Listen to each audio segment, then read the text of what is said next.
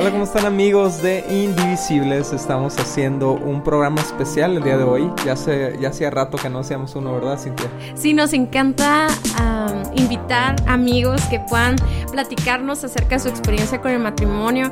Como ya les hemos dicho muchísimas veces, no queremos que Indivisibles sea Dani, Cintia, Osuna, sino que seamos toda una comunidad de matrimonios que creemos en el diseño de Dios, pero que también luchamos por la unidad. O sea, Indivisibles es que nada nos divida.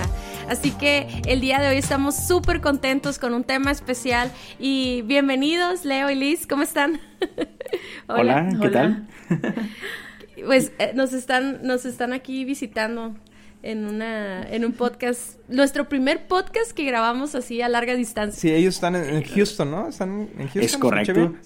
Exactamente. Saludos desde acá, de Houston, Texas. Gracias por invitarnos, gracias por pensar en nosotros y, y pues por abrirnos las puertas de, de su casa virtual. Muchas gracias. sí, aquí Y bueno, este, me imagino que han, escuchado un poquito de lo que es Indivisibles, ¿no? Es un proyecto para tratar de fortalecer matrimonios. Entonces, ustedes parecen un matrimonio fuerte, están, están en su tercer hijo. Pues tienen su tercer bebé. Hemos sí, hemos engañado a varios, así que... Ah. Y, digo, por... Eh, me imagino que los tuvieron seguiditos los hijos, ¿no? Porque se ven muy jovencitos. Ay, sí. sí. Uh, Elijah tiene cuatro años, Maya dos, y en abril nace el bebé. Sí, así que...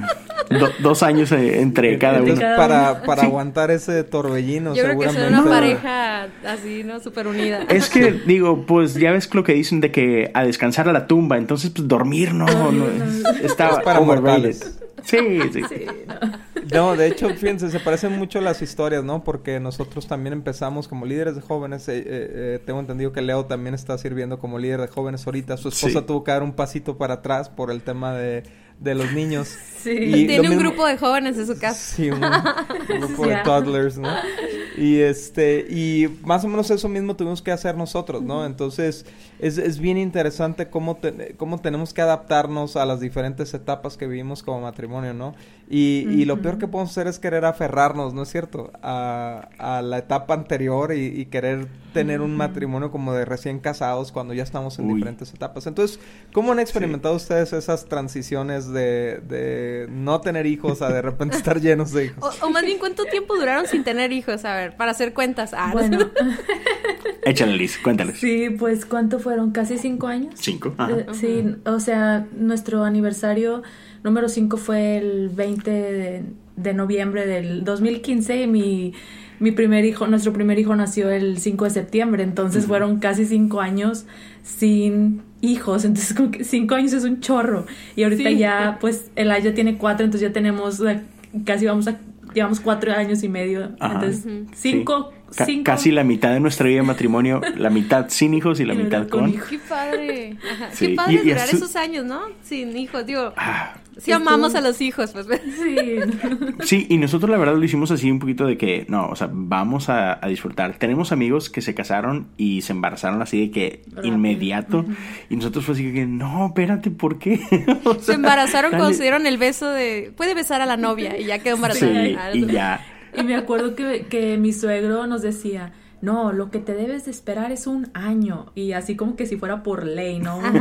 y, nosotros de que no, hombre. No, gracias. Y, y el estaba padrísimo porque, fíjate, nos casamos nosotros en noviembre del 2010. En abril del 2011 nos vinimos a vivir acá a Estados Unidos, ¿no? Entonces, pues es un cambio bien fuerte, ¿no? Venirte a otro país, empezar de cero. Entonces fue, fue un tiempo de mucha adaptación por sí mismo, ese cambio. Y, la verdad es que nosotros tratamos de aprovechar esos primeros años y pues, viajar un poquito, este, servir bastante en, la iglesia y todo el rollo. Y luego también este, teníamos noches de que eran las 2 de la mañana en un viernes y estábamos viendo la tele y de repente que pues qué anda, vamos a, al IHOP o vámonos al Walmart por, por unas pizzas decir, y vamos a tener un chamaco. ah, no. Yo espero, espero. Ah, este es PG-13 para toda la familia. Ah, qué chistoso. Nosotros hacíamos lo mismo. ¿Te acuerdas que íbamos a comer hotcakes en la madrugada? Sí. Sí, así, pues, así que, pues, pues ¿por qué no? ¿No? Así como, pues, ¿quién te detiene, no? Entonces está padrísimo. Íbamos al cine a la medianoche, a la función de la medianoche. Disfrutamos un chorro ese tiempo. Yo me acuerdo cuando, cuando recién nos casamos. Ay, discúlpame, Leo, es que hablo demasiado. ya no voy a hablar. Pero cuando recién nos casamos, me acuerdo que nos a nosotros nos fascinaba ver películas, pero mi papá como a las 10 de la noche era como, ya vete, ¿no? Al Dani le decía. Y este, lo, aparte de disfrutar lo obvio, pues haz de cuenta que lo que más disfrutamos fue que nos podíamos poner a ver películas y durar hasta las 3, 4 de la mañana y era como, ah, no podemos hacer, ¿no? Sí, padrísimo. Y, y definitivamente, ya con hijos, pues no se puede. Se complica un poquito. poquito, poquito. Este, sí, entonces, pues como le decía Liz, o sea, estuvimos cinco años sin, sin hijos, ¿no? Y entonces en septiembre del 2015 cambió todo. Y literal, o sea, uh, sí, todo, o sea, todos tus hábitos cambian por completo. No solamente el dormir y no dormir, ¿no? Sino todos los ritmos, el, por ejemplo, cada hijo es bien diferente. Nuestro primer hijo era un relojito. Entonces, hasta la fecha. Y lo presumían, ¿no? Ustedes. pues llorábamos. es que es muy difícil tener un hijo este que está súper como que demanda una rutina. Ah, entonces, ay, qué padre, porque ya sé que a las 8 se duerme, a las 7 se despierta, que a las 3 tiene que... O sea, como que era un así, literal, un reloj. Sí. Pero también es mucha demanda porque para darle de comer a la hora que el niño, o sea, es como que organizarte para acostarlo a la hora, para... Entonces como que es, sí es una ventaja por un lado porque dices, no manches, ya sé a qué hora toca qué cosa, pero por otro lado es tienes que ponerte las pilas porque si no estás así. Ah, porque por ejemplo era así de que cualquier actividad que queríamos, desde que salir a visitar unos amigos o ir a cenar, todo, teníamos que calcular, ok, ¿cuántos somos de aquí y de allá? Porque Elijah a tal hora sabemos que se va a querer dormir o que, o que va a querer comer. Entonces era un show por ese lado, el tener que calcular todas esas cosas. Y luego nuestra segunda hija es, oh my god, lo opuesto. sí, o sea, súper relajada y tú, ah, con ganas pues sí, no. pero lleva, dos días sin comer. Ay, se me olvidó darle de comer.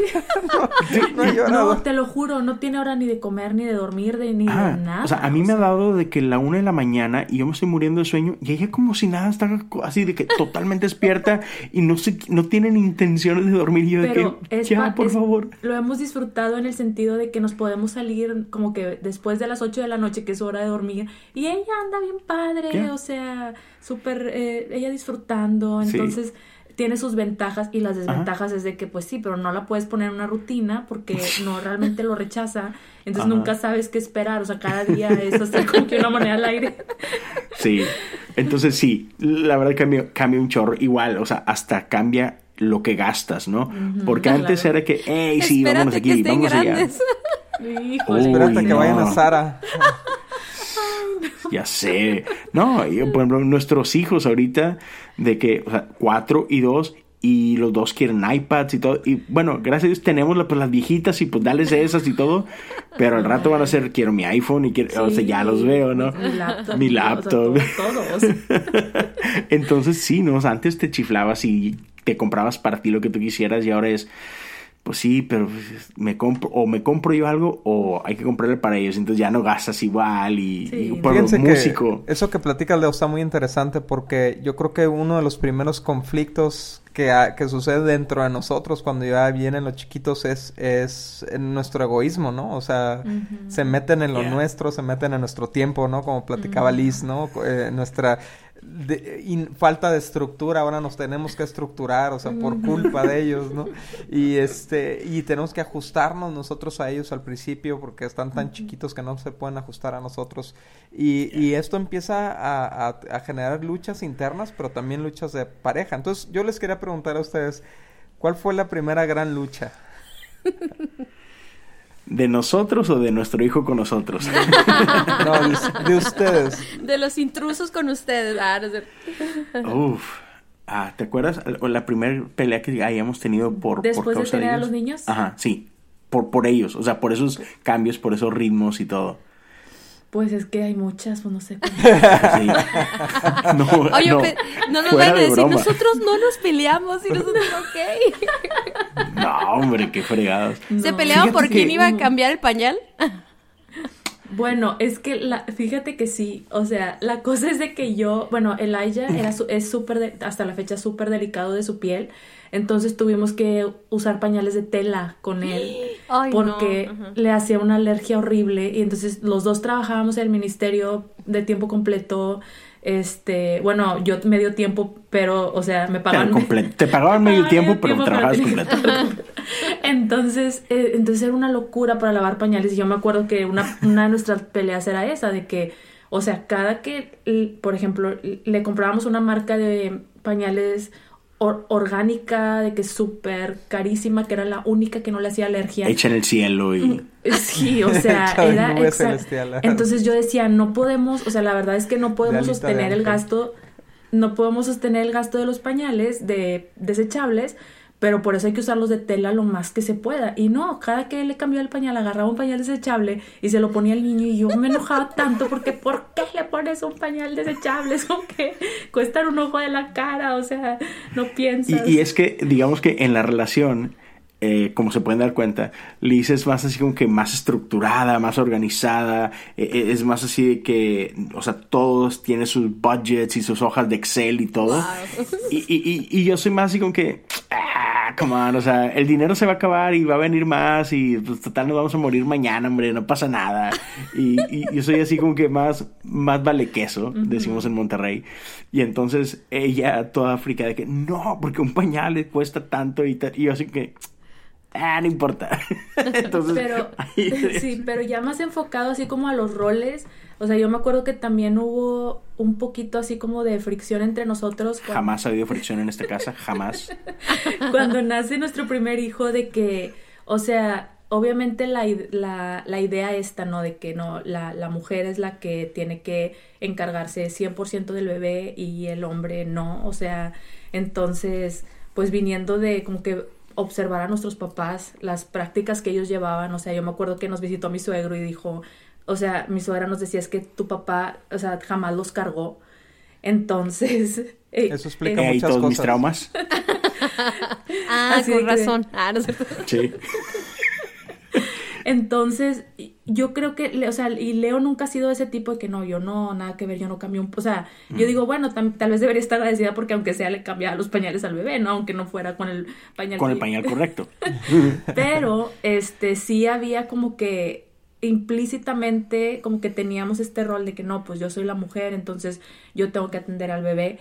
Y yo me acuerdo que una de las cosas era cuando nos sentábamos a la mesa a comer, o sea, a veces con otra gente o salíamos a comer fuera o algo, o en casa de amigos o lo que sea, yo me acuerdo mucho que yo siempre tenía el bebé y yo no podía comer nunca porque el bebé, o sea, siempre el bebé en brazos y entonces yo no, como que no me caía el 20 de que por qué yo soy la que tengo que cargar al bebé todo el tiempo y no comer y por qué él sí puede comer y hacer todo lo que Ajá, y fíjate, y, bien curioso, o sea, hablando de esto de, lo que son roles, ese caso en particular está muy curioso porque nosotros siempre hemos sido así de, de una mentalidad de equipo. Entonces, por ejemplo, no hay como que ella se encargue de las cosas de la casa y yo salgo a, como que a ganarme el dinero, ¿no? No, o sea, siempre lo hemos visto, independientemente si los dos estamos trabajando o no, eh, la casa es de los dos, los deberes son de los dos. Entonces yo la verdad sí, y ella lo sabe, eh, yo siempre me he puesto las pilas en lavar platos, ropa, limpiar la casa, etcétera. O sea, en ese sentido no se puede quejar ella para nada. Sin embargo, en eso había algo bien raro que un día le cayó el 20 primero a ella y luego me lo comunicó a mí. De eso de que, oye, en lo que tiene que ver con el bebé y específicamente alrededor de la comida, así como que tú siempre ves por ti, Leo, me decía. O sea, tú, tú, o sea, tú, o sea, tú te sirves de comer, me sirves a mí, o sea, porque yo le servía su plato y le, yo le hacía de comer y todo. Pero, pero ya, de cuenta que yo, algo había en mi cabeza que yo decía, ok, ya, ahí, ahí terminó mi, mi responsabilidad o, ya cumplí. Y pues yo me sentaba a comer y ella así como que con el huerco colgado y pues dándole, ajá, dándole pecho y, todo. Hasta que un día así como que, este, oye, pues ayúdame con él también, o sea, porque yo. Ya después con dos era, ah, era, era así como que yo corriendo, atendiendo, sirviéndoles a los dos, ya cuando los dos se sentaban a comer juntos eh, y, y él no, él se sentaba y comía él y, y Bien yo... campante. Bien campante y, y yo era la que estaba atendiendo. Entonces un día le, como que ni, ni yo me daba cuenta, como que ha- había algo que me molestaba, pero ni siquiera yo me da- misma me daba cuenta ¿Qué? qué era. O sea, y hasta después que me cayó el 20 y hablé con él y le dije, ¿sabes qué? Es que tú te sientas a comer y tú, si el niño pide algo, ah, más agua, más esto, un tenedor, entonces yo soy la que corro, yo soy la que estoy atendiendo a los niños y yo ni como por estarlos atendiendo a ellos y luego Leo es de los que, ok, ya terminé, voy al baño y se tarda, no sé, Dos minutos.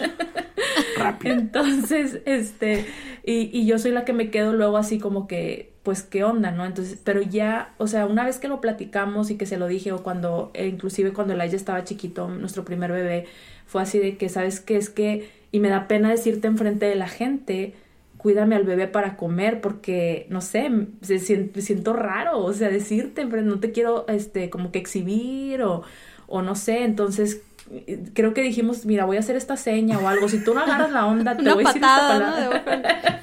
Sí, por debajo de la mesa. Y eso significa que. va- significa que tú vas a agarrar al niño para yo poder. La palabra clave es divorcio. Es de- Voy a, voy a, cuando tome el cuchillo y lo apunte hacia ti.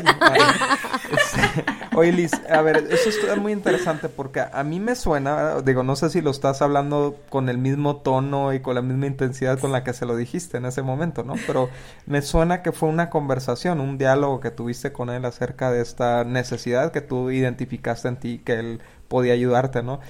Eh, la mayoría de las personas acumulamos la- las- decepciones, las frustraciones, las, las necesidades y entonces se manifiesta en una explosión, ¿no? Y, y entonces como se manifiestan en una explosión, se manifiestan en gritos, en agresividad, pues la otra persona lo recibe como un ataque y entonces se desentiende del problema de fondo porque la forma es agresiva, ¿no?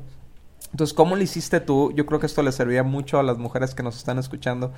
¿Cómo lo hiciste tú para poder hacer ver una necesidad bastante justa que tú tenías? O sea, no era un- una cuestión de preferencia, no era una cuestión egoísta de tu parte, que era, era simplemente comer.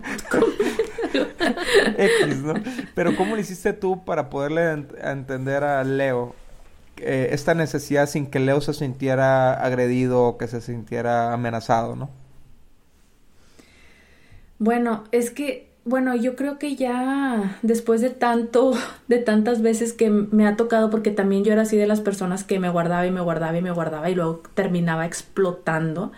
Entonces, yo creo que ya después de tanto que nos tocó experimentar como que eso, este, ya llega un punto en la relación de que sabes que no voy a dejar que esto llegue a, a eso. O sea, necesito decir mi inconformidad en el momento en que la siento y de una manera en que, como tú dices, que no lo tome él como una agresión, como, porque sí, realmente sí nos pasó mucho al principio y yo creo que eso fue algo positivo de que esperarnos un buen tiempo para tener hijos. Digo, no estoy diciendo que eso sea bueno para todos, pero para en nuestro caso nos ayudó porque sí, este, sí me acuerdo que muchas veces sí llegué a explotar y obviamente él no lo tomaba bien y se ponía más a la defensiva y como que siento que más hacía las cosas que yo no quería que hiciera porque pues él también tratando de defenderse, defender su punto de que lo que estoy haciendo no está mal o entonces sí, sí llegamos a tener muchas discusiones y, o peleas inclusive, o sea, fuertes. Entonces yo siento que ya para cuando tuvimos a nuestro bebé ya estábamos en otro punto en nuestra relación y lo pudimos como tra- tratar de una forma un poquito más madura o más Sí. este Sí, yo creo que eh, eso es, de hecho es algo que a mí me ha encantado de jamás, o sea, los dos tenemos nuestros puntos de vista, este, somos ah, los dos de, de carácter fuerte en el sentido de que fuertes convicciones, pero a la vez ah, nuestro amor es tan grande el uno por el otro que, que el egoísmo como que dura poco o tienes que matar ese egoísmo rápido, ¿no? O sea, y gracias a Dios siempre e- es más el amor uno por el otro que el amor por uno mismo o por prefiero amarte a ti que, que ganar el punto, ¿no? Entonces, en esos años de, de que no teníamos hijos, siempre fue, fue un tiempo de estar creciendo constantemente, ¿no? Entonces, de, de humildad, de, de, aprender, por ejemplo, a los dos nos encanta leer, a los dos nos encanta este, escuchar buenas conversaciones, buenas prédicas, buenos podcasts, entonces siempre la verdad estamos tratando de aprender y en esto que tiene que ver con relaciones, pues más, ¿no? Porque es, es para toda la vida o creemos que es para toda la vida, entonces qué horrible es estar amarrado con una persona que, que empiezas a odiar constantemente porque no está dispuesta a hacer cambios o cosas por el estilo. Y entonces por ese lado es de que, hey, no, o sea, yo quiero ser la mejor versión de mí y ella igual, o sea, yo quiero ser la mejor versión de mí. Entonces siempre que llegamos a tener así como que peleas fuertes, siempre, yo creo que sin falta, siempre ha llegado un punto en la discusión de que, a ver, ya sea que ella tiene ese momento de claridad o yo y decir, hey, ¿sabes qué? A ver, pausa. Uh, esto no está llevando a ningún lado. Démosle para atrás y a ver, vámonos a, a, la raíz, vámonos a lo real. Porque a veces te empiezas a pelear y, y, te andas por las ramas y ya nada que ver la pelea. Sí, ya no sabes ni cómo terminarla, ¿no? Sí. Ajá, no, y deja tú. O sea, no saben ni que, espérame, empezamos a hablar. Sí, de, de, a dónde, ¿cómo llegamos aquí, no? Entonces, gracias a Dios, siempre hubo, hubo esos momentos de, de, de pausa, de claridad, de decir, hey, ¿sabes qué?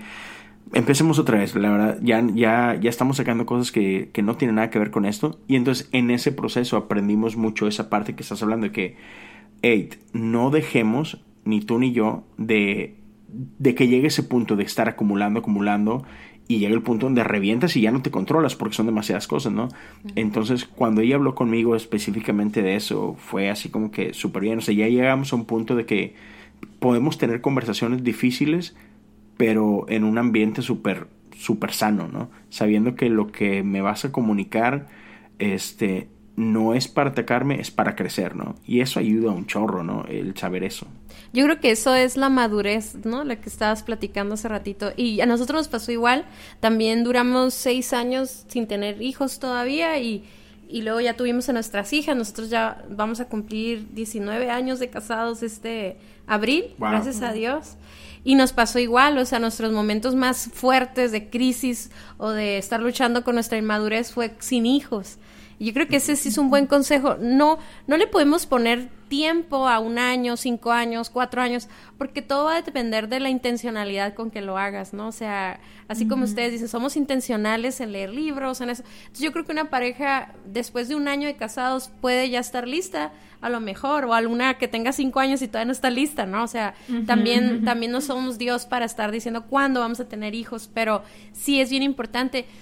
Ahorita yo lo que veo mucho con los jóvenes es que uh, con toda la información que tenemos en redes sociales y Pinterest y todos los podcasts y todo eso, como que crean un modelo de matrimonio y entonces tratan de encajar eh, ellos mismos como matrimonio, sus expectativas son de que van a hacer lo mismo. Por ejemplo, si su, y pueden venir expectativas incluso hasta de sus papás o de su hermano mayor o, o esta figura pública que, que viaja todo el tiempo o, o ves por las historias, ¿no? Ves que hace comida, hace desayuno, este, o incluso esposas. Yo tengo una amiga, este, que amo muchísimo en Ensenada, que tiene una página de comida y yo veo las comidas que le hace a su familia y yo digo, soy una loser acá, ¿no? Porque le digo, que no voy a ver Dani estas historias porque se va a crear una expectativa de mí real, ¿no? Lo tengo en mis favoritos, su página.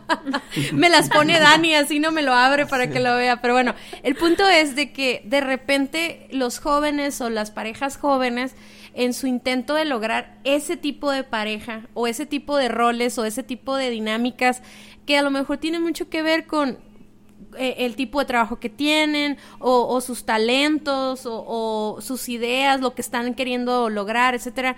Y a mí me encanta porque un día yo vi un, no me acuerdo ahorita del nombre del libro, se me hace que se llama Diseño del Matrimonio, que en la portada tenía la parte de un árbol de la parte, como si estuviera un árbol cortado, y ya ves que tiene una huella el árbol, y cada huella de cada árbol sí. es diferente.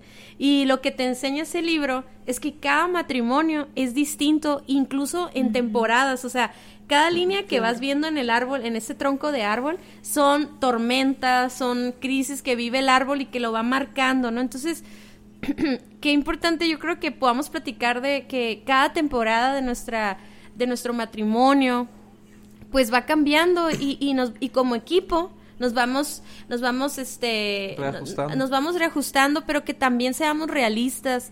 Por ejemplo, Daniel y yo estamos actualmente, ¿no? Trabajamos los dos en casa y eso fue todo un reto, ¿no? O sea, aprender a convivir todo el día juntos, ¿no? ¿Te acuerdas, Dani? Sí. Que de repente Dani me quería decir cómo hacer todo y yo, no, acá déjame decidir yo, acá, ¿te acuerdas? Sí, me empecé a meter en, en las cosas que ella hacía en la casa que antes yo no me metía porque no las veía. Entonces decía, oye, así haces eso y así haces esto otro y así hasta que me dijo, no, no, no, si vas a estar aquí en la casa calladito.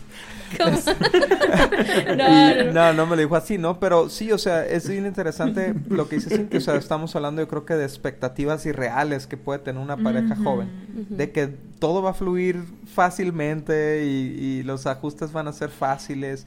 Y la verdad es que no, ¿no? Y, y yo creo que sería muy bueno que los que están escuchando eh, pusieran atención a estos puntos, ¿no? Que tenemos que tener este grado de flexibilidad, de adaptabilidad, ¿no? Y de, y de esta, este, esta humildad para escuchar a nuestra pareja cuando tiene que confrontarnos, ¿no? Sí, no es lo mismo. Por ejemplo, nosotros, un ejemplo también, eh, todas las mañanas nos turnamos para hacer desayuno y, y llevar a las niñas a la escuela, ¿no? Pero pues de ahí Rani regresa, hacemos, leemos, este, empezamos a trabajar, o sea, los dos estamos en el mismo, en la misma situación, pero por ejemplo yo tengo amigas que sus esposos tienen que salir al- a, la oficina desde las 7, 8 de la mañana y pues ni al caso, no alcanzarían a ayudarle a hacer el desayuno, ¿no? Entonces, no es que el hombre tiene que ayudar o sí tiene que hacer, o sea, no sé si me explicó, como que son Sí, sí, cosas sí. que nos vamos ajustando, pero sí hay roles que, eh, por ejemplo, sí hay cosas que Dios nos pide como matrimonio. Por ejemplo, la, las finanzas. A veces que la mujer es mucho más administrada como tú, lindo, y por ejemplo, yo no, yo... Yo soy pésima administradora, ¿no? Entonces Dani es la- el que hace la administración, pero no porque ah, yo no puedo tocar el dinero, ¿no? O sea, no, es porque viendo nuestras cualidades, vemos quién es el mejor para, para lograr el objetivo en general, ¿no? Así es. Bueno, Leo, Sí. yo te quisiera preguntar, eh, ¿cómo cambió tu, tu actitud hacia lo que Liz te estaba confrontando, no? Ah, fíjate que yo creo que, que fue fácil de digerir. Si, si recuerdo bien el momento y si recuerdo bien la plática y todo, ah, creo que, que otra vez por cómo me lo dijo, y yo conozco a, a- a mi esposa, mi esposa es, es todo menos chiflada. O sea, cuando me dice algo, o sea, e- ella es súper fuerte, es súper trabajadora, es, es este, siempre súper buena actitud. Entonces, cuando ella me dice algo, ah, yo he aprendido a reconocer que, ok, si, si en algo está pidiendo ayuda o, o si algo está trayendo a mi atención, es, es, es una situación real, ¿sí me explico? Este, entonces, igual, con el tiempo yo he aprendido a confiar en ella y escucharla, porque, o sea, también, o sea, muchas veces nos, nos llegamos a dar así como que muchos agarrones por, por, por cabezón yo, ¿no? Por, por no confiar en ella, por, por no, no ponerle atención o decir, ay, estás exagerando, ay, esto, el otro. Entonces, si, si recuerdo bien ese día que ella me, me trae la atención que, oye, ¿sabes qué? Este, has estado haciendo esto. Para mí fue así como que, ah, sí, creo que sí. y entonces necesito, necesito esto de ti. Para mí es simplemente así como que, ok, entonces, Es que yo creo que algo también que, bueno, eh, ayuda es de que muchas de las cosas que de que Leo ha hecho, a veces yo he hecho, que hemos adoptado como ciertas actitudes que no han ayu- ayudado al matrimonio, ha sido por como que sin darnos cuenta. ignorancia. Eh, sí, o sea, como que por lo que tú has observado de tus papás o yo he observado de mis papás o yo observé de mi familia, Patrones. entonces lo trae lo trae lo traemos como en el subconsciente. Sí, o a- asumes ciertas actitudes que tú percibes como naturales Sí, o no te das comunes. cuenta. Entonces yo creo que eso ha ayudado bastante a, a que cuando hemos platicado de algo nos hemos dado cuenta de que espérate, sí es cierto, ¿verdad? No- y, y yo creo que Leo muchas veces ni cuenta se había dado de... Sí, o sea, de yo lo veía como algo normal, este, y entonces ah, otra vez, y, y, y es parte de lo bueno, ¿no? O sea, que, que ella no asume mis actitudes como, como ofensa, para nada, sino así como que, como que dando ese beneficio a la duda, ¿no? que, ok, mira, sé que esta no era tu intención, pero estás haciendo esto y esto que estás haciendo me hace sentir así. Ah, ok. Entonces, como no hay un ataque, este, pues la plática es mucho más fácil de, llevar y, y, el cambio es mucho más fácil de, digerir. Otra vez, porque es con una, conoces la, la, conoces el corazón de tu pareja, ¿no? Entonces, otra vez, qué, rara situación si, si lo primero que piensa de tu pareja es de que me quieres hacer un mal, ¿no? Exacto, sí, yo jamás, qué, tóxico. Sí, yo jamás pensaba como que, ah, de seguro Leo, este, por, o sea, me quiere hacer sentir mal, o no quiere que coma, o quiere que baje peso, no sé. Por ejemplo. Estoy gorda. Seguro me ve gorda. No, al contrario, siempre asumiendo lo mejor de él, o sea, de que no se está dando cuenta realmente, por eso lo está haciendo. Oigan, pero fíjense, está muy interesante esto, ¿no? Porque eh, lo que habíamos planeado era hablar un poquito sobre roles y terminamos hablando sobre comunicación, ¿no? Aunque sí está un poquito ahí intrínseco el tema de los roles, ¿no? Pero eh, yo creo que este es uno de los males más grandes de de esta generación de matrimonios, ¿no? no tanto el fondo de los problemas, sino la forma en la que se manejan los problemas, ¿no? Y es lo que hace, o sea, son tan duras las confrontaciones, son tan duras las peleas, que lo que piensan las parejas recién casadas es que me equivoqué de persona, ¿no? Porque si me estoy llevando de esta manera con esta persona es porque me equivoqué. Pero eh, es, es la, la incapacidad de ponernos de acuerdo, ¿no? No tanto el, fondo del problema como este que ustedes estaban enfrentando, que en realidad no era un tema tan complicado, pero si Liz no hubiera sido sabia en la manera de manejarlo y hubiera sido explosiva en la manera de manejarlo, quizás todavía estarías comiendo con los chamacos encima. sí, con dos Sí, sí, y, es que yo creo que algo que, que noto mucho es Man, e, es simplemente de, de dónde partimos, ¿no? O sea, creo que muy rápido se nos olvida, o sea, eh, hablando de matrimonios jóvenes y todo, como que muy rápido se nos olvida por qué estamos con la persona. Ah, o sea, dejamos que las circunstancias actuales ah, nos hagan olvidar todo lo que nos trajo aquí, ¿no? Entonces, así como que, hey, por ejemplo, es algo que yo siempre me he preguntado, o sea, ¿cómo puede de repente llegar una relación al punto de que no se soportan el uno al otro, ¿no? Así que, man, eh, o sea, así, si se casaron fue por algo, ¿no? O sea, algo había ahí y en qué momento lo olvidamos, ¿no? Entonces yo creo que eso es algo que, que es bien importante siempre tener en cuenta. Tenerlo o sea, fresco, ¿no? Sí, tenerlo fresco. Y, y, es que es algo que tienes que cultivar y muchas veces uh, hay muchos matrimonios que se olvidan del, del romance. Uh, y, y romance con dos hijos y un tercero en camino es difícil. pero, pero, pero, pero también la bronca es que muchas veces pensamos en romance a la manera de, como lo ves en las películas, ¿no? y, y, muchas veces, no sé si, si acaso alguna vez me lo llegó a decir así tal cual, de que lo más romántico que puedes hacer por mí es ayudarme a limpiar esta cocina, ¿no? o sea, olvídate de traerme flores, olvídate de un regalo, es ayúdame aquí. Y creo que sí, una vez me lo dijiste así tal cual. O sea, o sea e, e, el, el, despertar un día y, por ejemplo, yo soy, soy músico, eh, soy, soy, entre comillas, artista. Y digo artista muy a la ligera. Este, pero, pero siempre he tenido esa naturaleza de que a mí me encanta la noche. Entonces a mí me encanta desvelarme. Y entonces muchas veces, este, por ejemplo, ponemos a dormir a los niños, dejo que ella se vaya a dormir y yo me quedo aquí en la casa escuchando podcast eh, en mis oídos ahí con, con, algún audífono y aquí me pongo a limpiar y esto y lo otro y amanece la casa y decimos que está limpia. Por, por, cinco minutos en la mañana va a estar limpia hasta que se despierten los niños, pero, pero son cinco minutos de una casa limpia, ¿no? Y para ella es como que no sabes cómo me desestresa o cómo me quitas estrés al, al saber que mi casa está limpia, ¿no? Y otra vez, no, pasa todas las noches, hay, noches que estoy, caigo rendido y, los dos que hemos rendido y, despertamos y la cocina parece que la atacaron unos monstruos, pero, pero procuro hacerlo, ¿no? Y, y ese es un gesto romántico, o sea, no es, otra vez, no es un romance hollywoodense, pero es un gesto de romance en el sentido de que, hey, sé que esto te importa a ti, y porque te importa a ti, me va a importar a mí. Claro. Y Para mí eso es, es muy interesante eso porque, bueno, es lo que requiere esta etapa que ustedes están viviendo, ¿no? O sea, requiere esfuerzo extra de todos y adaptabilidad de todos y y estos estos extras precisamente es lo que es el amor, o sea, ir más allá de lo que harías normalmente, ¿no?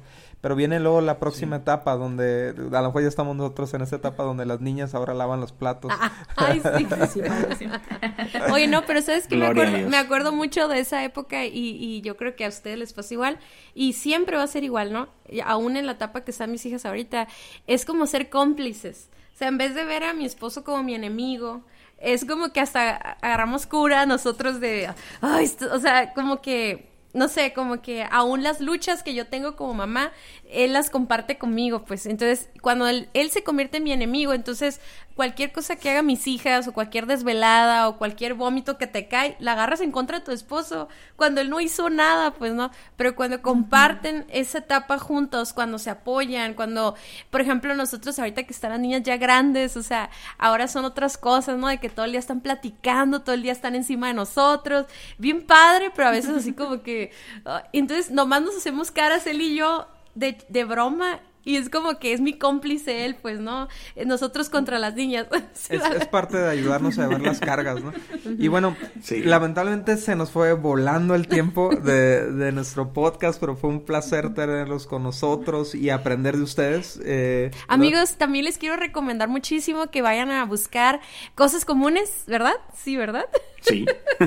El podcast de Leo. Y también tú, Liz, no, no me ha tocado si tú has participado en ese podcast. ¿O es solo ha, grabado conmigo, no, ha grabado conmigo nada más dos veces, ah, este, pero yo la estoy animando que, a que ella haga ah, su podcast este, con, con una con familia eh, de ella, este, y ahí estoy tratando de convencerla. Sí, Liz, muy bien.